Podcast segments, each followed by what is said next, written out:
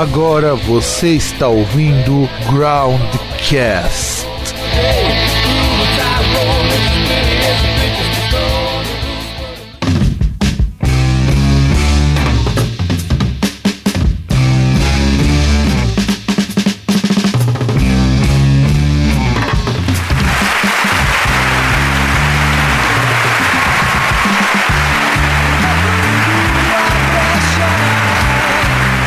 Bem, caros ouvintes? Estamos com mais um programa Groundcast Entrevista. Eu sou o Fábio Melo e desta vez estou entrevistando Guilherme Castro da banda Somba. Oi, tudo bem? Eu sou o Guilherme Castro. Um grande abraço aí aos ouvintes. Bom, vamos começar então é, falando um pouquinho sobre. É, antes de começar o programa, antes de falar qualquer coisa sobre a banda, eu peguei o disco de vocês, disco homônimo, eu fiquei ouvindo aquilo ali antes da entrevista e falei: caralho, meu, mas como que eu não conheci essa banda antes? é, esse é o disco que, na, na verdade, é o, é o, quarto disco. Deixa eu ver se é o quarto. É o, é o, é o terceiro disco cheio e eu acho que é o quarto ou quinto, na verdade. A gente começou, a, gente já tem uma estradinha de, desde 98, né? Que é o primeiro, aí em 2000 a gente lançou um EP que só tinha quatro músicas, que era o Abei Roça. E aí depois do Abei Roça a gente lançou o primeiro disco cheio, que foi o Clube da Esquina dos, do, Clube da Esquina dos Aflitos, em 2003. É, em 2007 a gente veio lançar o, segundo disco cheio nosso, que é o Kuma. Aí em 2010 a gente lançou um disco virtual só, que tem na, só na internet, que é um ao vivo, que a gente gravou num bar aqui em Belo Horizonte, que é o Stonehenge Rock Bar, chama Aos Vivos do Stonehenge. E agora, em 2014, a gente lançou esse homônimo, que é o. Que é o, é um, uma, acho que é uma fase de maturidade da banda. Assim, a gente quis investigar em cima de gra fazer gravação analógica, fazer uma sonoridade toda antigona, toda vintage. E aí foi, foi o que acabou rolando no final das contas, assim, com esse disco novo.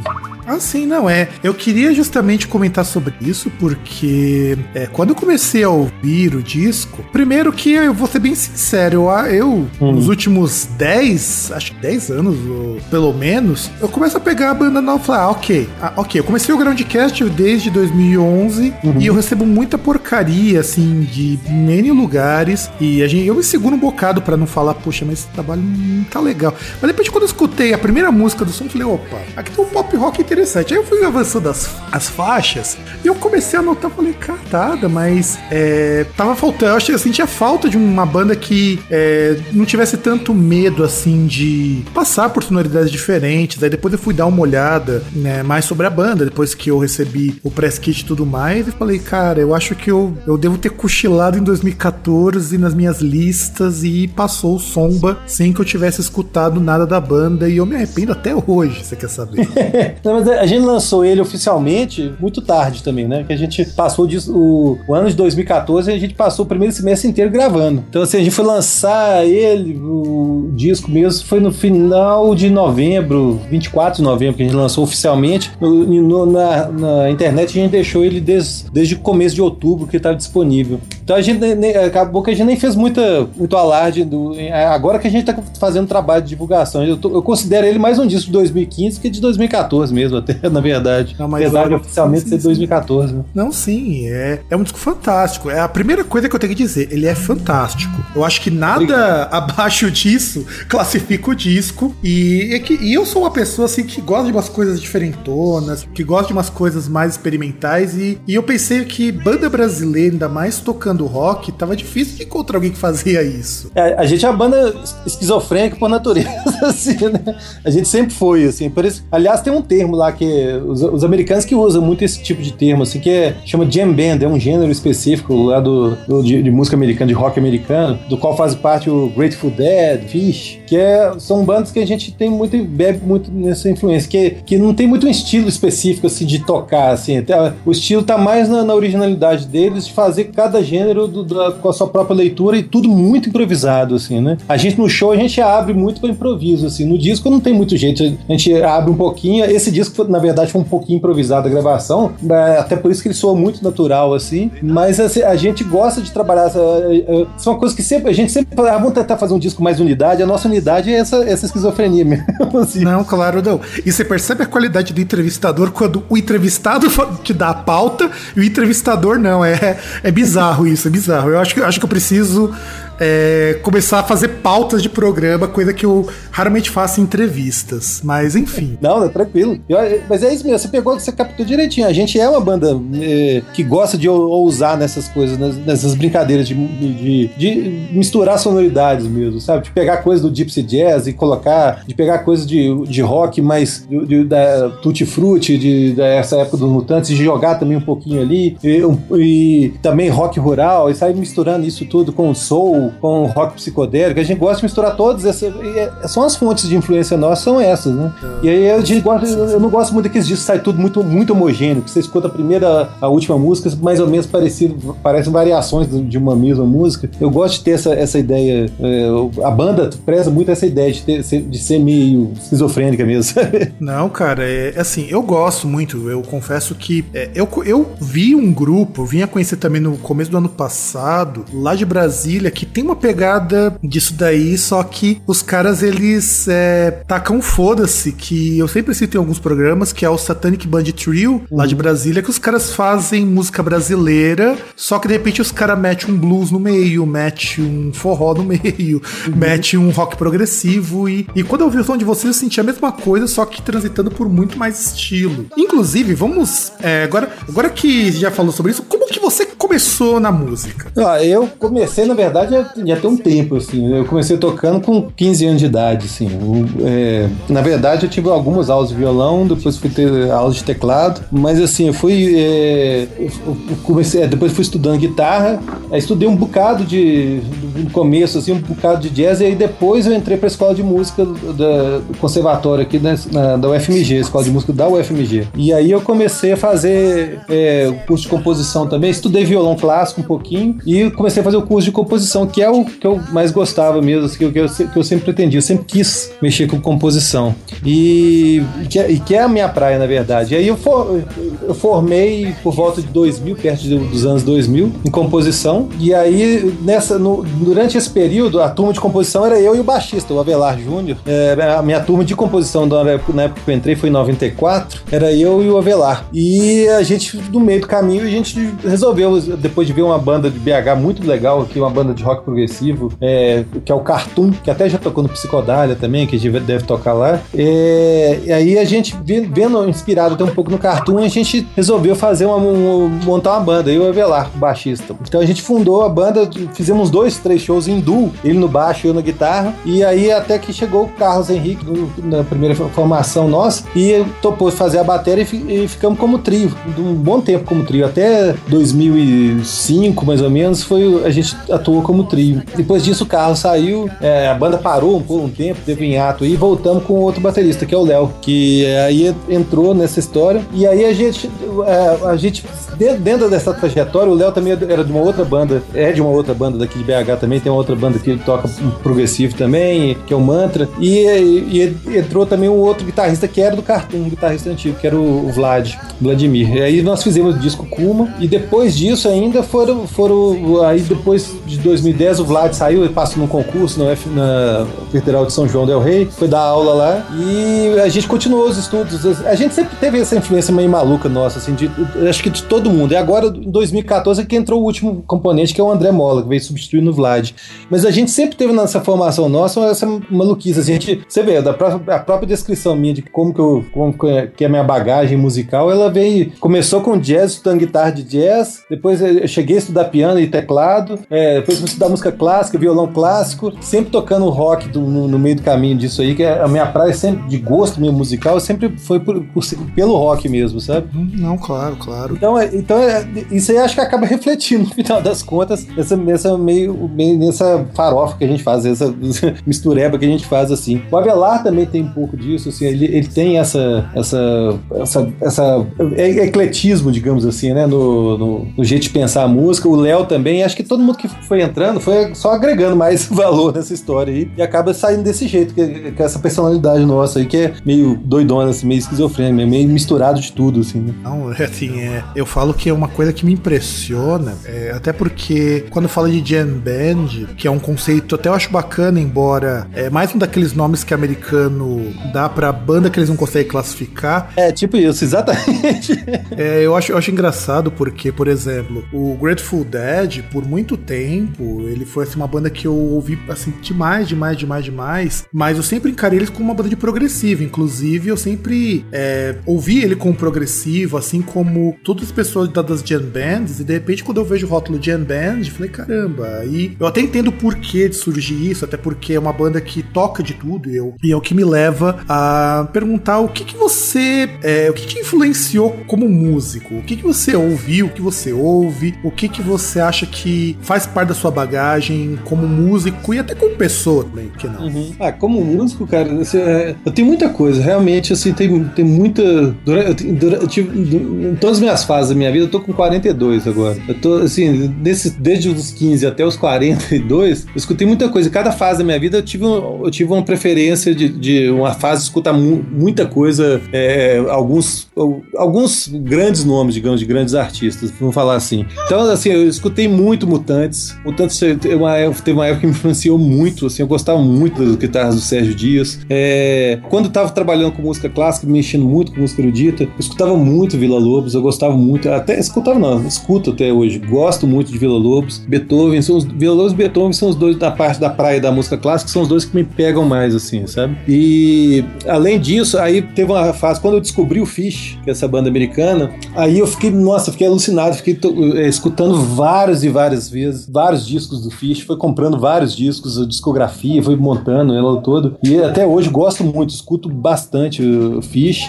É, teve uma fase quando eu, a, primeira banda que eu tive na minha vida era uma banda de progressivo, então essa fase também escutei muita coisa de rock progressivo, Yes, Gênesis da fase do Peter Gabriel, é, escutei muita essa praia do rock progressivo também faz parte da minha formação como músico. Então assim, é, de, de, teve épocas que eu escutei muito Pat Metheny também na, na praia do jazz. É, agora ultimamente teve uma, eu passei uma fasezinha escutando algumas coisas do Django, essas coisas de gypsy jazz, tanto que saiu nesse disco novo uma, uma, uma faixa nesse, nesse estilo, né? Então, na verdade, cada, cada fase da minha vida eu escuto um bocado dessas coisas, assim, sabe? E, e eu acho que, na verdade, são grandes artistas, são grandes músicos que me, que me influenciam, é, influenciam mais até, acho que nem sei se reflete tanto no jeito de tocar. Eu, eu acho que o meu jeito de tocar guitarra ainda é, é um jeito puxado um pouco do, do, do Grateful Dead e um pouco do Fish. Se for falar, olhar assim, mas é, de uma maneira mais crua, seria mais desses dois caras, do Trey Anastasio e do, do Jerry Garcia. Mas do. Seria até. De outros artistas, seria até de. de, de é, em termos de composição. Então, eu, quando eu falei do Vila Lobos, Stravinsky, outro que me pegou muito, Beethoven, são pessoas que eu, que eu gosto de ver as soluções que, que eles arrumam para harmonias, para sonoridades, às vezes para combinação de timbres. E ultimamente eu tenho escutado muita coisa antiga mesmo, sabe? Até, até para fazer esse disco novo, esse, disco novo, discutou muita coisa de bona, assim, de tipo é, coisa da Motown, é, gravações antigas, estão pesquisando processos de gravação que o George Martin, que o Brian Wilson, que, que grandes produtores é, nesse período de 60, 70, como é que eles trabalhavam a, a gravação analógica para tirar aqueles resultados fantásticos daquelas gravações que a gente tem, dessas gravações que a gente tem como referência, de gravação de Beatles, de, né, de desse povo todo, assim, de, da, da época da Motown, do, do, do soul, do funk, né? Então a gente foi pegando essas, essas, essas muito essas coisas para fazer nessa fase mais recente para fazer esse disco, para tentar é, lidar com essa sonoridade, assim, é, com, com, esse processo de gravação analógica, que é um processo meio, meio louco, assim, né? Que é um processo completamente diferente do que se faz hoje do, no, em termos do, do processo digital, assim. Não, é. Inclusive, já, já, aproveitando que já tocou nisso daí, quando fala desse processo analógico, processo vintage ou processo old school, a gente pode é, dar o nome que a gente quiser para isso. Primeiro que é uma coisa que tem voltado de uns tempos para cá um pessoal até mais novo uhum. querendo fazer essas coisas, não digo com material vintage porque é caro pra cacete, o material desses. Se você for procurar hoje, eu, eu falo isso que eu tenho um amigo meu que ele é aficionado por isso, ele uhum. inclusive o sonho da vida dele é conseguir um, um amplificador valvulado da década de 70. Uhum. E ele foi pesquisar, isso é caro para burro e não é fácil de encontrar. Você pode até comprar retificado, você pode comprar gente que refez, mas é difícil, é muito difícil você comprar isso. Então, é. o que me pega, o que eu acho que me pega muito nessa questão de vocês, de por que, que eu achei tão interessante por vocês, é que o de vocês não sua cópia do que veio antes. É isso que para mim é interessante. Enquanto, por uhum. exemplo, eu escuto essas, essas bandas que o pessoal pega equipamento antigo e resolve ser o novo hit dos anos 70, que é uma coisa que me soa tão brega. É, é verdade. a gente não tem tanto isso, não.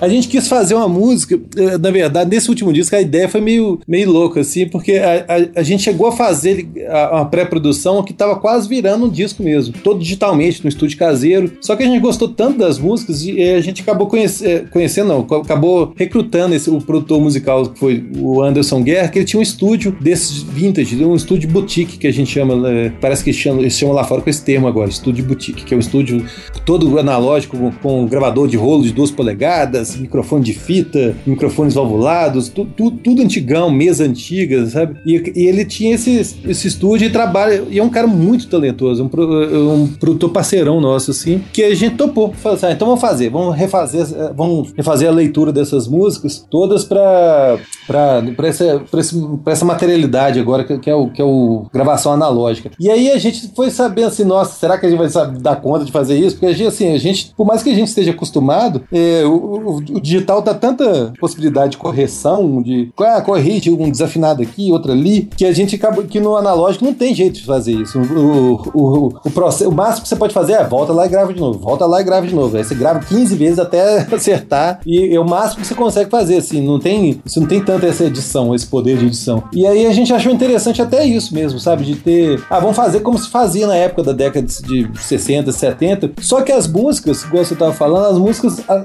a, letra e o assunto da, da, do disco, do que se fala, que se fala nas letras, é um, são assuntos muito atuais, assim. É, acho que esse disco e acabou que combinou justamente com essa, a estética do disco e, e a, as, as, falas que tem na, nas letras, acabam por combinar, combinar com, com o próprio processo de feitura, que eu acho que isso foi, que é, acabou ficando legal. Porque as letras falam muito de, de obsolescência, de, de coisa assim, ah, a vida tá muito corrida, e, e a, a, gravação analógica é uma gravação que você faz, ela você tem que ter mais tempo, não pode ser assim, ah, gravou, edita, corta, corrige e pronto. É uma gravação você tem entrar no clima e vai e faz uma vez, deu, deu certo, ah, não sei, vamos mudar o microfone de novo, de lugar, troca de microfone, não é esse. É, e vai, é uma coisa um pouco mais artesanal e acaba soando mais orgânico. E isso acho que articulou bem com as letras, sabe? As letras falam de, disso, assim. Você tá no dia a dia preso no trânsito, numa correria, de você tá. É, as coisas estão é, cada vez mais descartáveis e, e, a gente vai se enrolando é, nessa, nessa, nessa obsolescência. E acho que, de certa forma, isso tudo tem, acaba aparecendo um pouquinho nas letras e, e é, assim, articulou bem com a ideia do disco, assim, do disco ter essa sonoridade antiga. Então acho que articulou bem o velho com o novo. É, a gente não fez isso tentando imitar, é, é, tentando imitar uma coisa antiga, assim. Na, na verdade, a gente fez isso tentando, assim, ó, vamos, vamos usar essas coisas antigas para fazer uma coisa nova. E acho que é isso que, e que na verdade toda tecnologia, é, seja ela musical ou não, mas acho que toda tecnologia ela, ela trabalha um pouco com isso. Né? O, o, o legal não é você usar uma tecnologia, ah, você usa simulador de guitarra, de carro de valvulado, simulador digital. Às vezes já usei, a gente grava, o segundo disco nosso é todo gravado com simulador, mas não é para simular uma, coisa antiga. Eu quero, eu quero usar a musicalidade que aquilo me proporciona hoje. Então, na verdade, a, o nosso espírito para fazer música, fazer gravação, é sempre foi esse, de explorar a musicalidade daquilo que a gente tem à mão. E nesse caso foi um estúdio analógico que gente teve à mão e a gente adorou ter essa música, explorar essa musicalidade do, do estúdio analógico, que, que é completamente diferente. O processo é muito diferente, muito orgânico. Fez a gente aceitar mais certos errinhos. A gente tem, a, a gente uma, essa gravação foi uma gravação que a gente não saiu corrigindo muito. A gente vai assim, ah, é isso aí, tem uma desafinada aqui, mas ficou charmosa essa desafinada. Ah, tem uma notinha estranha aqui, mas tem uma corridinha aqui, mas ficou charmosa. Então deixa, sabe? Ficou uma coisa orgânica, a gente tocando mesmo. Acho que se refletiu muito bem né, no, no, disco, no final das contas. Não, e agora, é, abrindo-se um grande parênteses, uma uhum. das coisas que eu admiro muito, inclusive, é, uma das coisas que eu adoraria poder, por exemplo, pegar esses equipamentos analógicos e fazer que nem o pessoal da década de 70 fazia com, a, com aquelas músicas experimentais, aquele começo ah, da é. música eletrônica, aquele começo, aquele começo da, também da eletroacústica fora das faculdades, porque uhum. é uma dinâmica diferente. Eu tava assistindo esses tempos documentários sobre música experimental e eu achava o máximo o cara fazendo aquelas repetições que você vê hoje, aquelas batidas, o cara pegando a fita e simplesmente fazer, repetir, fazer o loop, exato, fazer o loop. Eu acho, eu acho isso fantástico, porque lógico digital, isso é uma coisa que eu sempre bato com os meus amigos que são músicos, eles podem dizer, eles sempre ficam meio de cara comigo quando eu digo que o digital sempre soa mais bonito, mais limpo, mas não quer dizer necessariamente que, você, que eu queiro digital. É. Eu tenho um amigo meu que eles gostam muito do analógico que fala que é melhor. Eu falo, olha, depende muito do que você considera como melhor. Porque você não vai fugir do digital nunca. Agora, só digital, às vezes, é, eu acho que tira um pouco, vamos dizer assim, da essência da música, ou tira um pouco do, do fazer, da parte do fazer. Parece que a música vira um processo no lugar de virar um, alguma coisa maior que envolve outras coisas. Parece que a música é simplesmente, eu vou lá, ensino um pendrive, vou lá, eu, eu organizo as notas e saio com um hit novo pra estourar nas rádios. Isso eu acho um horror, um horror. É, isso, isso é próprio do, do, do, a musicalidade que o digital, que, que o ambiente digital proporciona pros, pros músicos e produtores, não é à toa que a música eletrônica ficou uma coisa muito forte. Ela proporciona que um cara dentro do, com seu notebook apenas sem gravar, sem nenhum estúdio de gravação, que saia mixando é, loops e, e, e fragmentos de, de, arquivos de áudio, vai, vai montando uma música e monta uma música eletrônica ali e funciona muito bem.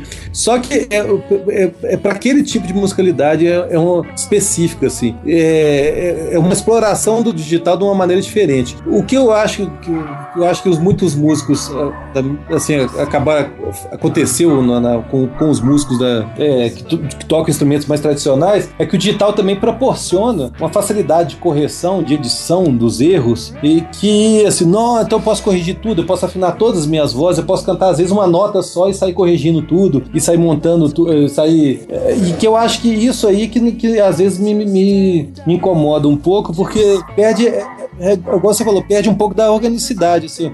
Tem nada no digital que, que nos impeça de falar assim, ah, cara, vão gravar como se fosse é, a gravação analógica. O processo é muito parecido. É, é, é dá para fazer, dá para simular o processo do, do, do, analógico do, dentro do digital. Só que o, a gente fica tão fascinado com as possibilidades que o digital proporciona que acaba esquecendo disso. E é, eu, eu, acho que quando você faz uma gravação analógica, pelo menos foi o meu caso. Eu sempre mexi com produção musical, os discos, os primeiros discos da banda, eu que produzi, gravei. Esse é o primeiro que a gente chamou um cara de fora, a gente quis ter esse ouvido de fora, que isso também faz parte do, do processo de gravação gravação ter um cara, um produtor musical, acho que é, é bastante saudável ter um cara externo à banda para falar, para propor coisas diferentes. E, e aí, nesse, tendo essa bagagem toda de produção que eu tenho, de, de mexer com. É a minha área, inclusive, de pesquisa no, na, na, academia, é mexer com isso. Meu mestrado foi em cima disso, meu doutorado tem sido em cima disso, que é lidar com, com, com o métier musical de uma maneira que, que eu acho que a gente esqueceu um pouquinho, no, que, é, que é lidar com sonoridades. É, é o digital te proporciona tanta correção que às vezes acaba você fica é, tentando fazer a coisa certa ou tentando corrigir a coisa,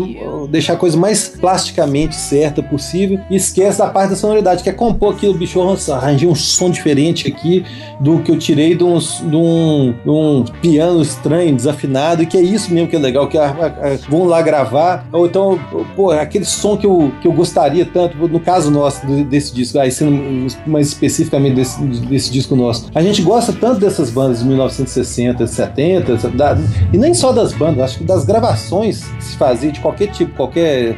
Desde Ray Charles, James Brown, é, do Django Reinhardt, as gravações antigas, a gente gosta desse, desse tipo de sonoridade. Que eu queria essa quentura, essa quentura do que tem às vezes no, no na gravação analógica, que é uma gravação um pouco mais quente, mais orgânica. Ela, ela é, ela tem, ela em termos técnicos, ela é, ela é menos, é, tem menos fidelidade que o, que o digital até. Mas eu não sei se eu quero ter essa fidelidade, essa fidelidade toda. É, fidelidade toda. Ah, Acho que eu... E a gente não escuta com fidelidade separada pra É, pensar. pois é. Nosso ouvido já não é assim.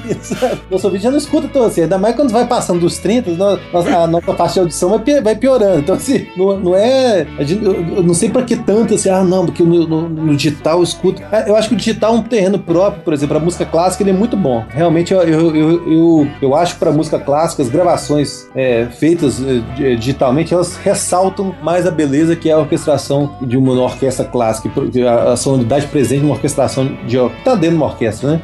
Mas no, no, na gravação analógica, por exemplo, eu acho que as gravações de rock, principalmente, e dessa época soul, rock, dessa época 60 e 70, são gravações que elas se definem por, aquela sonoridade ali, pelos equipamentos também que eram, que eram utilizados, o processo de gravação. A gente teve, a gente nessa pesquisa de sonoridade, a gente fez cada coisa maluca.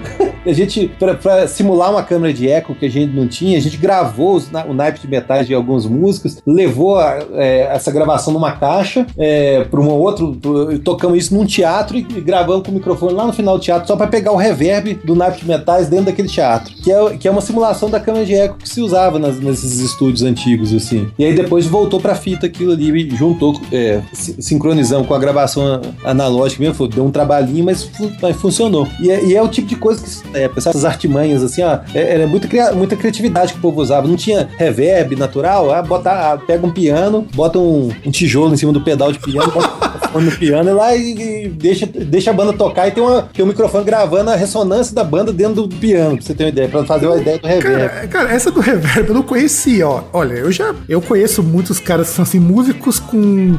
A gente diz músicos com baixo orçamento, né? Que são pessoas é. que não pode gastar com estúdio. Teve um, um amigo nosso, um camarada nosso, logo que a gente começou o site, inclusive, ele tem uma banda de metal que o reverb os caras faziam no banheiro. É, até, é, exatamente, tem isso também. Tem gente que usava banheiro, que a câmera de eco. As, as câmeras de eco antigamente eram isso, assim, desses estúdios. De, saiu um fio lá da mesa de som lá da, da, da do, estúdio, né, do control room do estúdio, e descia pela parede, é, ia pra dentro de uma câmera de eco, era tipo um banheirinho mesmo, que de um lado era uma caixa de som, do outro lado tinha um microfone. E tocava ali, e aquilo é uma superfície altamente lisa, e aquilo é pra simular o reverb. Então a câmera de eco, ela vem exatamente disso aí. Era, uma, era um quarto de eco mesmo, na verdade. E a gente simular isso hoje é muito legal, assim, porque hoje tá tudo, ah, tudo é digital, tudo o, o, outro tipo de reverb que a gente usa, o que usou muito, que é o tal do plate, é você pegar uma placa de aço e esticar ela bastante e botar para tocar, um, um alto-falante para tocar, vibrar essa placa de aço, e aí você coloca um captador piezoelétrico na outra ponta e pega a, a ressonância da, da, da, música dentro dessa, do, dessa gravação, dentro dessa placa de aço. Caraca, isso é, é... Essa a gente fez toda, sabe? Aliás, aproveitando isso, já que você fala de uma área que me interessa muito, interessa uhum. muito pra gente do Groundcast, podcast, gambiarras pra música. Que gambiarras que vocês conhecem que funciona para fazer esses efeitos vintage? Cara, tem muita gambiarra maluca que funciona assim. Que é, ó, de, dessas de, de, Essa do piano é uma que funciona bastante. Assim, você pegar um piano, botar um tijolo em cima do pedal de, de, de sustentação dele, que aí você, libera todas as cordas e microfona é, na boca do piano isso e toca. Banda, banda banda tocar ali dentro, é, tocar dentro da sala e, e você tem um microfone para pegar só a ressonância da banda dentro do tampo do piano. Então, isso é uma, é uma coisa que funciona para fazer um, tipo, um certo tipo de reverb. Tem muita gente que cantava assim, às vezes tem gente que tem cantor que cantava na frente do piano e justamente para pegar, pra pegar essa, essa reverberação. Tem outras gambiarras que funcionam assim, mas. Qual que é a mais maluca? Fala qual que é a mais bizarra dessas gambiarras. Aqui, aqui eu, que a gente. É, aqui eu, que eu tive a, é, a, oportunidade de presenciar foi até nesse disco nosso aqui, que eu, essa foi a, eu achei mais bizarra de todas. A gente não tinha uma, uma cítara, um citar para fazer um, um, um, citar de uma determinada música. Então eu peguei uma guitarra minha que, que ela é uma guitarra digital que tem, tem essa simulação de no citar, só que o disco é todo orgânico. Ia ficar estranho aquele no meio de, tudo orgânicozão, tudo gravado analogicamente, vem pinta umas, umas, um citar digital ali. Ia, ia dar uma, uma, uma, coisa estranha. Aí o que a gente fez foi pegar o som dessa, dessa guitarra, jogar para uma caixa, uma caixa, uma caixa específica muito diferente, que, não, é, não chega nem ser uma caixa de som, é um negócio que você. Onde você. É um dispositivo que onde você encosta e transforma aqui numa caixa de som. Você encosta na parede, a parede vira uma caixa de som. Você encosta no móvel, o móvel vira uma caixa de som. Qualquer lugar que você encostar, se encostar no, no, na sua barriga, sua barriga vira uma caixa de som. Um negócio... Pô, você vira uma caixa de som, vai ficar reverberando igual barril de chopp, né? É, tipo isso. E é, uma caixa que eu nunca tinha visto. Falando, que estranho que é isso. Aí nós pegamos pra, pra simular isso, nós pegamos essa caixa, pegamos um violão velho que tava todo destruído lá, todo arregaçado, é, colou essa caixa no, no, no, tampo do violão e microfonou o violão. Então parecia que o citar tava saindo de dentro do violão. Cara, isso, qual que é o nome dessa caixa, meu? Isso daí, eu conhecia que você fazia isso com microfone de contato, mas eu não conhecia com caixa isso. Não, é, é pois é, essa é uma caixa. É uma caixa que. Eu, eu, o produtor musical nosso, o Anderson Guerra Baiano, que, que, que, apareceu com essa história lá. É uma caixinha. E ele falou assim: bicho, é uma caixinha que vende em, em loja de aeroporto, assim, desses, é, essas lojas de eletrônico que tem às vezes em aeroporto. É uma, é uma caixinha que você, onde você coloca, você coloca uma garrafa, a garrafa vira uma caixa de som. É, onde você encostar né, uma, na, na, caixa, ela, ela, ela, ela, projeta o som nessa caixa. É gozado, porque se, se você não encostar, você não, escuta, você não escuta nada. Você tem que encostar alguma coisa pro som aparecer. Não sei o que, que, que, que eles arrumam, não. É uma caixa meio. Parece bruxaria o troço. Nossa, olha, isso, isso, isso, isso eu acho legal. É para as pessoas verem que as, mesmo as grandes produções, você não precisa é, enfiar dinheiro no rabo para poder produzir um disco foda. Às vezes arruma uma solução das coisas mais simples. Porra, é legal isso, eu não conhecia. Você vou dar uma procurada depois, porque isso, isso me interessa bastante. É, agora, uma pergunta: uhum. o que significa esse nome Somba? Ó, Somba, a acepção original do nome é porque é o seguinte: eu e o Avelar, que a gente era os, os, os fundadores originais, quando a gente escutava uma, uma banda muito doida, escutava, dava, a banda era, tinha um som muito louco, a gente falava que, isso é som bagulho, aquele som de maconheiro, sabe que coisa assim. Gente escutava lá, nossa, isso aqui é um som bagulho. E o som bagulho virou é, somba, virou uma corruptela. Então, ah, isso parece somba, isso parece. Nós, a gente começou, entre a gente, falar isso, né? Então, na verdade, o somba vem daí.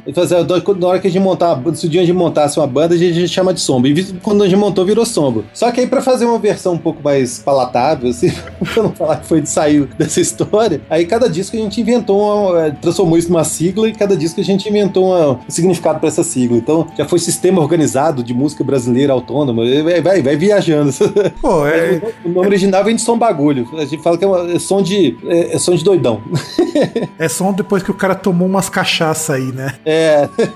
Só depois que você tomou umas amarelinhas aí, já ficou, já ficou nos trinque, né? Já ficou trincadão, né? Pois é. É, é, som, é som de doido. Som de. de quando você, você curte quando você tá alterado, digamos assim. Cuida, cuidado que isso daí pode ser mal interpretado, hein? pois é. Não, mas é assim, mas eu acho bacana esses nomes que vêm de qualquer coisa que não tem um significado só, que não tem um significado próprio, porque para mim é, é, uma, é de uma criatividade assim muito grande. E aí eu queria perguntar, agora que eu, eu ouvi, é, ouvi as músicas, a gente percebe que boa parte delas tem uma orientação bem rock, mas quando eu escutei a música, vem pro meu lado negro, nega, é, você estava escutando alguma coisa tipo Gerson King Combo nessa época? Porque parece tanto uma música do Gerson King Combo isso?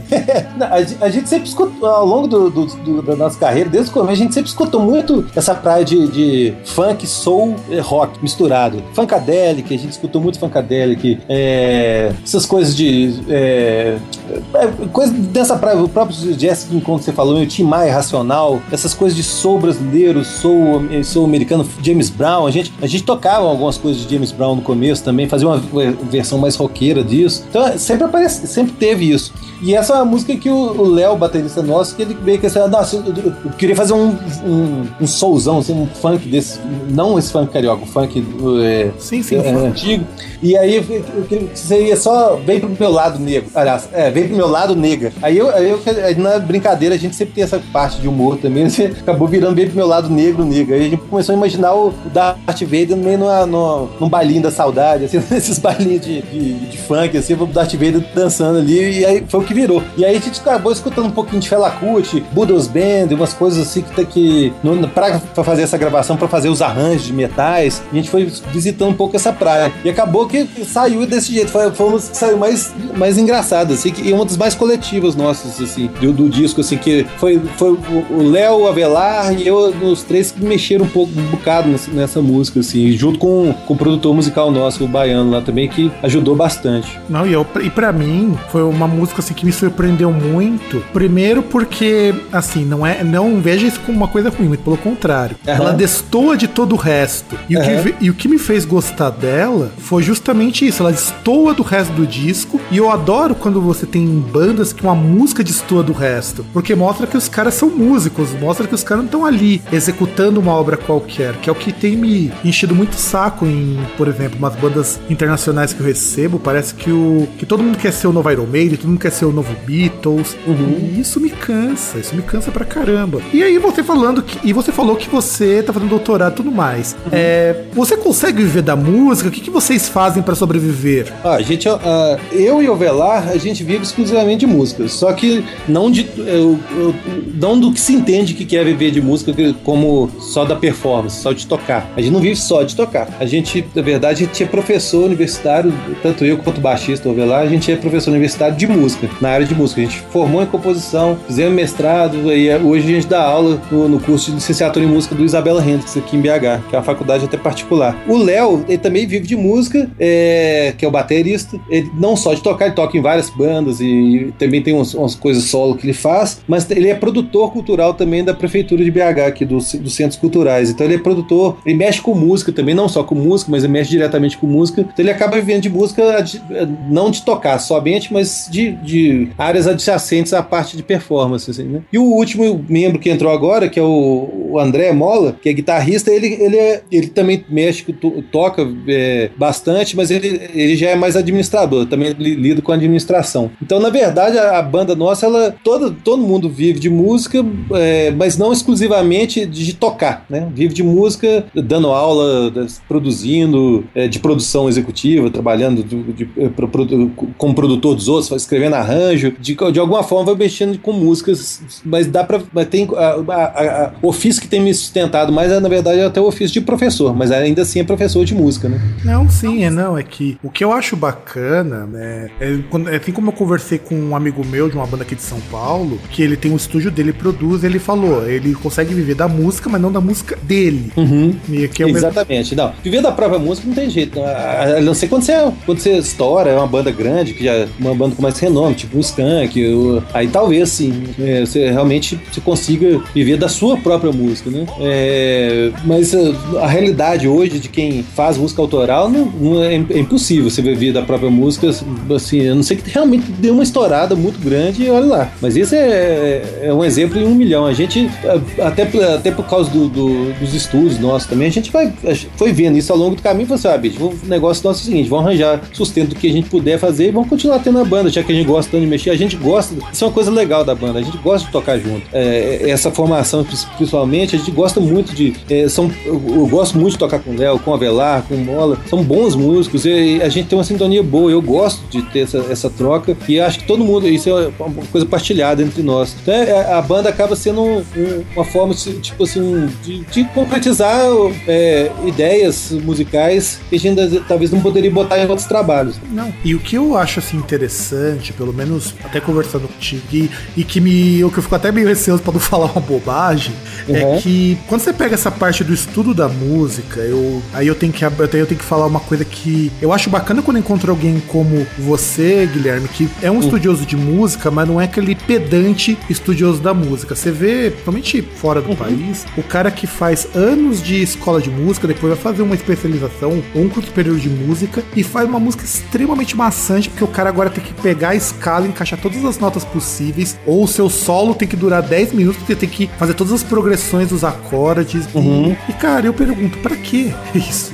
é, na verdade, assim, tem, tem vários e vários gêneros musicais, assim, de, de, de música tem de tudo quanto é tipo, pra tudo quanto é gosto, pra todas as situações. então, assim, é, eu acho que quanto mais você vai estudando música, pelo menos para mim, é, que eu sempre gostei dessa área da música popular, que apesar de eu ter me formado numa escola de música erudita, mas eu sempre quis botar essas coisas a favor, assim, a, a, o que me, me, toca mesmo é essa parte da música popular. E aí eu, eu nunca, por isso mesmo, acho que eu nunca quis. Eu, é, eu, eu sei que você tá falando, assim, eu já, já tive, trombei com pessoas assim, que tinham um pouco desse pedantismo, assim, né? Mas é, é isso tá, cada, tá, um, tá a tendência é diminuir um pouco. Ainda tem bastante na academia brasileira, principalmente, mas a tendência é dar uma diminuída. E eu acho que mesmo assim, eu, acho que o problema todo, é, é, é, na verdade, é quase que uma reserva de mercado, sabe? Alguns vão perdendo certo espaço e aí vão disputando a entrada da música popular na academia. A, música, a, música popular na academia brasileira, é, nas universidades brasileiras, ela entrou tem 30 anos, 30, 40 anos no máximo. Primeiro foi a Unicamp. E aqui na, na UFMG mesmo, ela entrou, deve ter, sei lá, 5,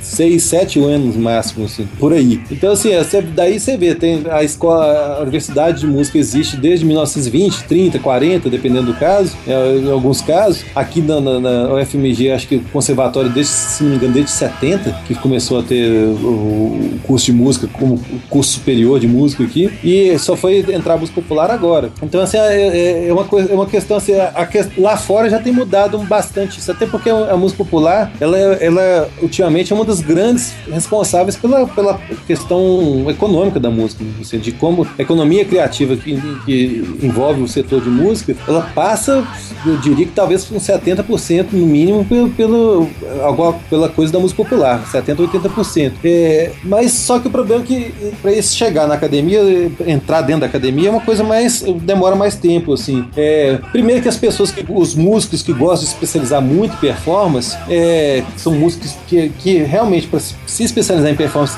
demanda muito tempo de estudo, é, estão mais. É, acaba encontrando mais é, campo de atuação realmente na, em, em, orquestras, na música erudita, é, tirando um ou outro é, virtuoso, assim, que consegue de guitarra, assim, mas de teclado, por exemplo, você não vê.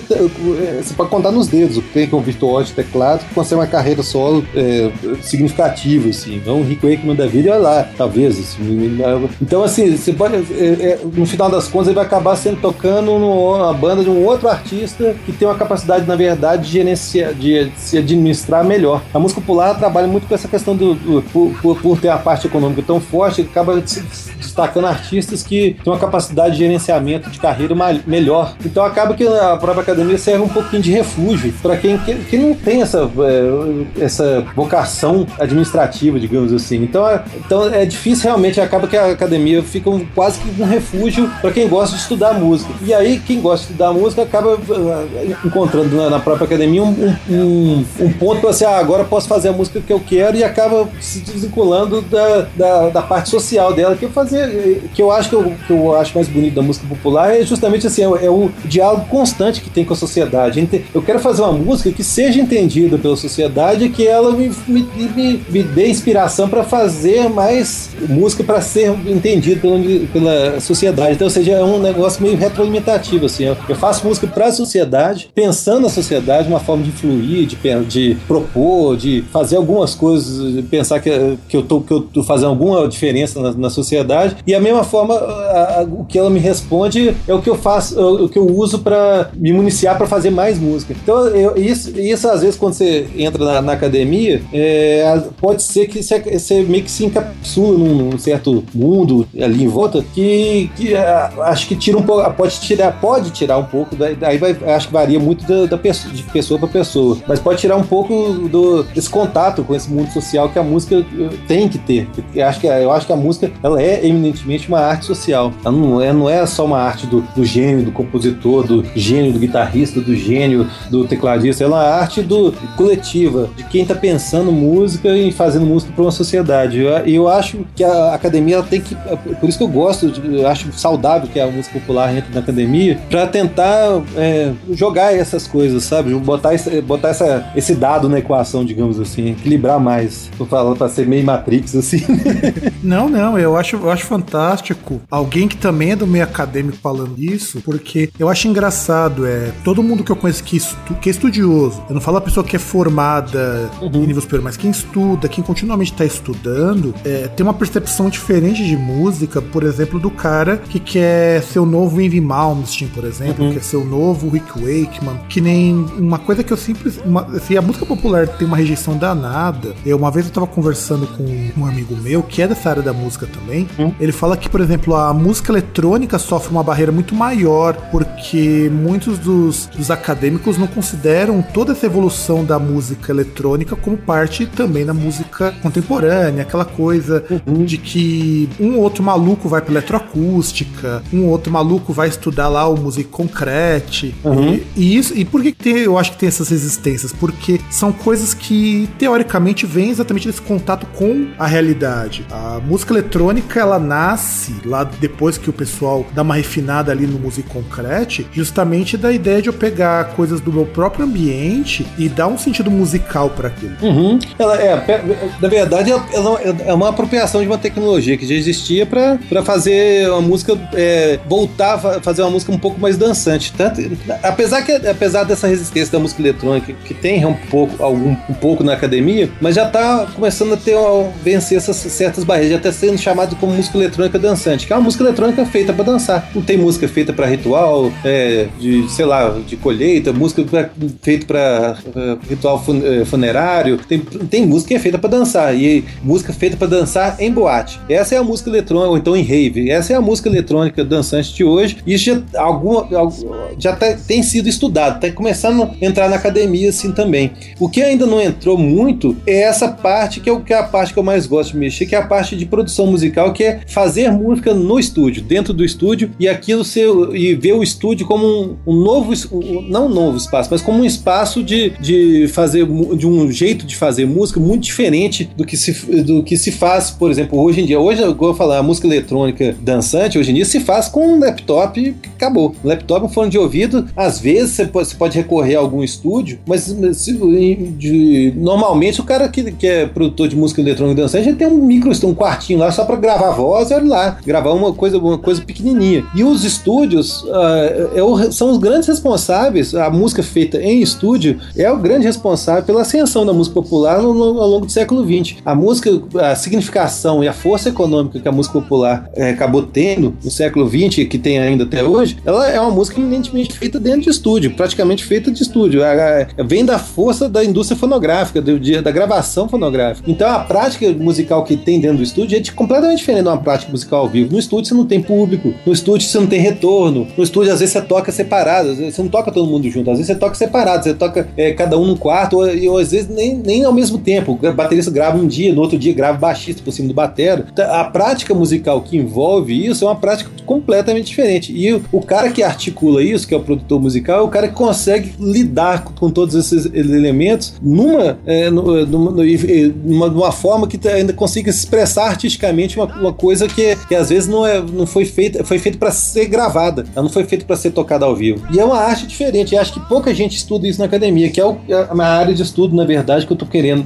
é, terminar né, meu doutorado, é justamente essa área de gravação, de prática musical em estúdio, prática musical para gravação, em gravação, que é, eu acho que é onde é, a fonografia vira uma arte mesmo, encontra muito papel da. Do, encontra bastante essa questão da, da arte feita para gravar, a, a arte musical feita para gravar. Não, e não só isso, é. Eu vejo, por exemplo, a ideia do estúdio, é uma, o estúdio não, é englobar mais o produtor musical, é uma coisa tão, infelizmente, tão pouco trabalhada no Brasil, é. e lá fora é uma coisa tão corriqueira. Você tem, por exemplo, Estados Unidos, você tem grandes cursos voltados para essa área, na Europa, então nem se fala, você tem é, uhum. é, grandes produtores com uma carga de estudo, uma carga de formação muito grande, que é o que também faz que a gente tenha uma carência de bons produtores no Brasil. Tem, isso você, tem. Você tem pouquíssimos, mas pouquíssimos, pouquíssimos bons produtores e eles são muito caros.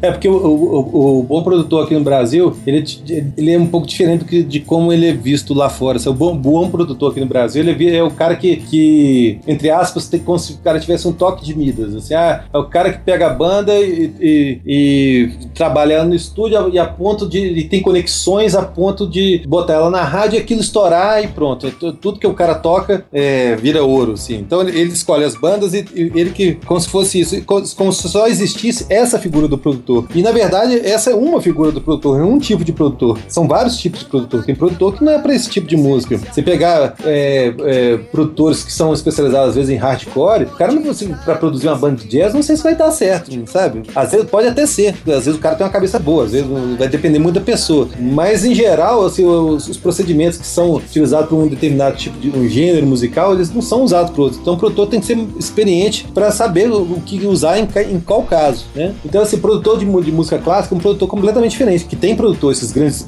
essas grandes gravadoras, Dot Gramofone, tem produtor que é o maestro, mas o produtor da gravação. Tem uh, os produtores de, de, de, por exemplo, de, de, de Rhythm and Blues, é, é, é, outro tipo de produção. O cara tá antenado, ah, vou chamar o cara tal para gravar isso aqui. É, o produtor de country, o, o produtor de jazz, é o cara que quer, quer se anular, quer gravar os músicos da maneira mais é, pura possível, sem interferência. Então ele vai só dando uma direção musical para os caras e pronto. E o produtor de música eletrônica é o cara que influencia ao máximo possível naquele material musical que está sendo gravado e, e que está sendo captado e que está sendo utilizado na mixagem, na pós-produção, ele vai mexer em tudo. Então tem vários tipos de produção, de, de maneiras de produzir.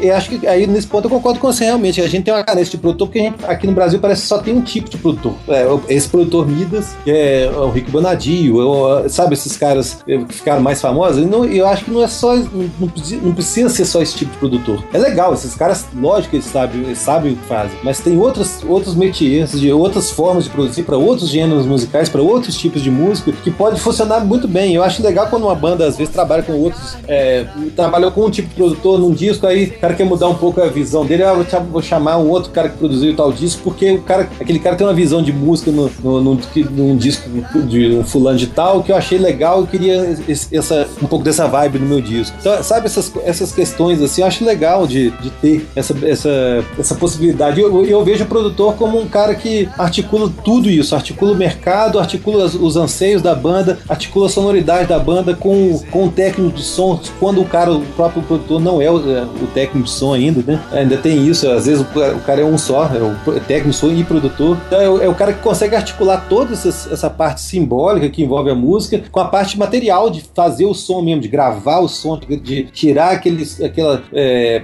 tirar aquela sonoridade especificamente para aquela hora, para aquela música e como que essa vai articular essa música com essa outra no disco, fazer o repertório e, e dar um, um senso de unidade. A, a, é, ou seja, aquele processo criativo é o, é o, produtor que amarra isso tudo, sabe? E eu acho legal quando a gente tem possibilidade de trabalhar com bons produtores. A gente, o, o Anderson, que foi o cara que produziu esse último disco nosso, o Homônimo, é um cara muito talentoso, muito bom de serviço e que é, é um cara que a gente tinha muita confiança. Em, é um desses produtores raros que a gente tem confiança de falar assim: ah, bicho, nossa, a música é essa aqui, a gente vai. O que, que você achar que tem que fazer, a gente vai fazer. o que, que você acha que tem que fazer? Pra onde que tem que ir? E ele teve a sensibilidade. Algumas músicas não mexeu nada, praticamente foi uma outra coisinha. Outras músicas ele mexeu completamente. Então ele, ele soube aproveitar o que a gente tinha de melhor e a gente soube aproveitar o que ele tinha de melhor também. Então foi uma, uma parceria muito, muito feliz, assim, sabe? E é legal isso. Eu acho que a, a gravação de uma banda, o processo de gravação é um processo processo coletivo. Eu acho que o mais bonito de, de, gravação de música popular é ser um processo coletivo, é um resultado de um processo coletivo, então é um pensamento artístico coletivo. Eu acho bonito é, os resultados que saem dessas, dessas histórias, sabe? De, de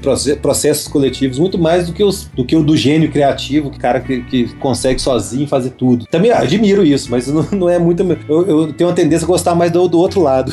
Não, eu acho também uma coisa muito egocêntrica, porque assim, é uma, isso é uma coisa que eu acho engraçado. Quando você pega lá fora, por exemplo, as bandas elas procuram determinados produtores pensando em que tipo de proposta eles querem dar pro disco. Uhum. Por exemplo, quando o Metallica foi procurar o Rick Rubin, eles queriam uma proposta X pro disco. O disco é uma bosta, mas porque por uhum. cagadas que o próprio Rick Rubin fez, mas isso é só um detalhe. E aí, por exemplo, ah, eu quero que o meu disco soe um pouco mais pesado, então eu vou procurar um, um produtor que faça isso. Uhum. Ou então, ah, eu quero, eu vou fazer um disco, eu quero que ele seja um disco mais cadenciado então seja um diretor, de um produtor que vê isso. Porque o produtor acaba sendo esse diretor artístico, de certo modo. Uhum. E no Brasil você não tem muito disso. Eu acho que só mesmo Rick Bonadio que tem um pouco desse lado, um pouquinho mais de, olha, faz isso, faz aquilo, é, vai por esse caminho. Porque é, quando meu irmão tinha uma banda, antes dele mudar lá pra Alemanha, uhum. ele me falava uma coisa do produtor que é importantíssima. O produtor é o cara que vai olhar pro teu disco, vai falar que tá uma merda e vai te ensinar a corrigir aquilo ali, porque você precisa de uma opinião de fora do, do, do seu projeto. Uhum. Sabe? É, é complicado. É, é, complicado, por exemplo, você, você mesmo disse, quando nós chegamos pro produtor, nós falamos, ó, pode mexer no que for preciso. Por quê? Você já tinha consciência de que vocês não eram capazes de enxergar determinados problemas. Uhum.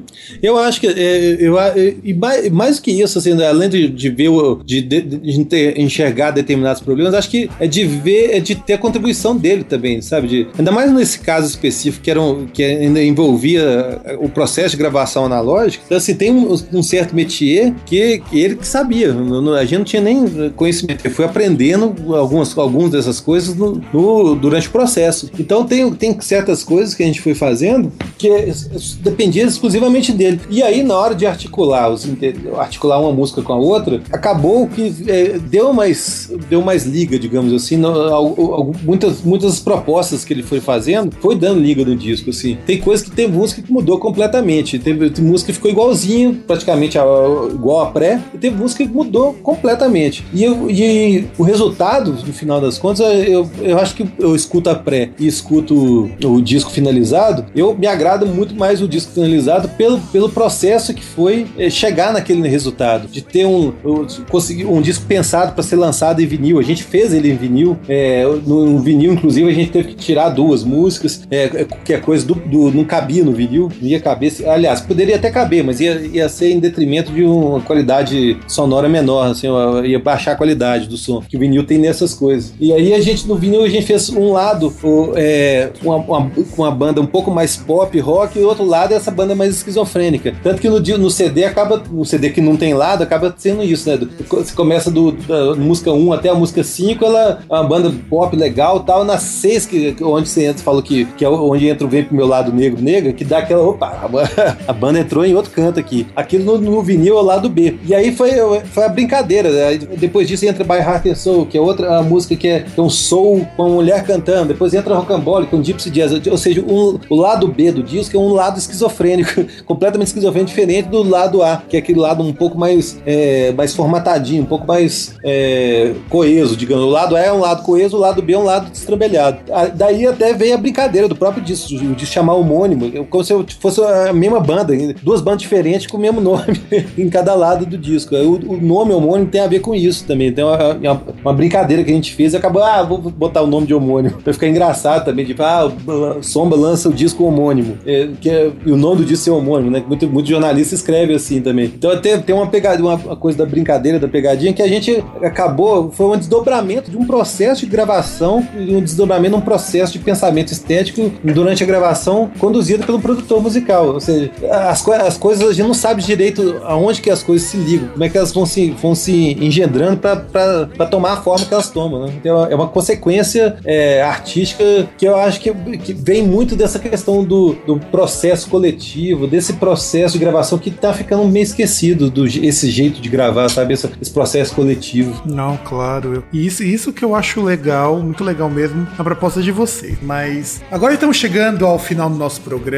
Eu tenho que dizer que foi um grandiosíssimo prazer conversar contigo. Espero que os ouvintes também tenham gostado e aprendido muita coisa, porque tem muita coisa legal aqui nesse programa. É um dos poucos programas que posso dizer que, além de a gente falar umas merda de vez em quando, também tem uma parte informativa, uma parte até educacional, que eu achei que foi muito. Falei muita merda, mas, mas, mas achei legal. Eu, eu, eu, é bom ser, é um assunto que eu gosto. Eu, gosto de falar desse, desse, assunto. É um assunto que eu sou apaixonado, porque mexer com gravação e música mesmo. Pois é, e o mais engraçado é que daria até pra fazer dos meus programas regulares um programa só pra isso, que é um dos projetos que eu tenho. Eu tava conversando com uns amigos meus, com um amigo meu que é produtor, pra gente sentar um dia e gravar um programa sobre produção musical, porque é uma área que ninguém lembra. Eu não consigo juntar o povo que é coisa de produção para fazer isso, porque se for eu também ia, porque é uma área que eu gosto bastante. Eu acho interessante o lado de quem produz, o lado de quem manipula o som, porque não é fácil. Eu que edito podcast, eu já sei que o trabalhão que dá você mexer com isso uhum. é complicadíssimo. E antes de mais nada, até agora é aquele momento que a gente chama de momento Xuxa. é, o momento. É o momento que você fala alguma coisa pro pessoal, é aquele momento que você é, dá o seu recado. É, manda bala, vai, Guilherme. Antes, antes que eu me enrole mais. Momento Xuxa. tá bom. Ué, eu queria agradecer você, Fábio, pessoal do Groundcast, aí, os ouvintes, que espero que gostem da nossa música. Ó, quem quiser visitar, conhecer mais o trabalho da banda, do Somba, é, tem o site nosso, que é o somba.com.br, tem a nossa comunidade lá, a, a nossa fanpage né, no, no Facebook, que é facebook.com.br banda Somba, né? E tem o Twitter, tem essas coisas todas.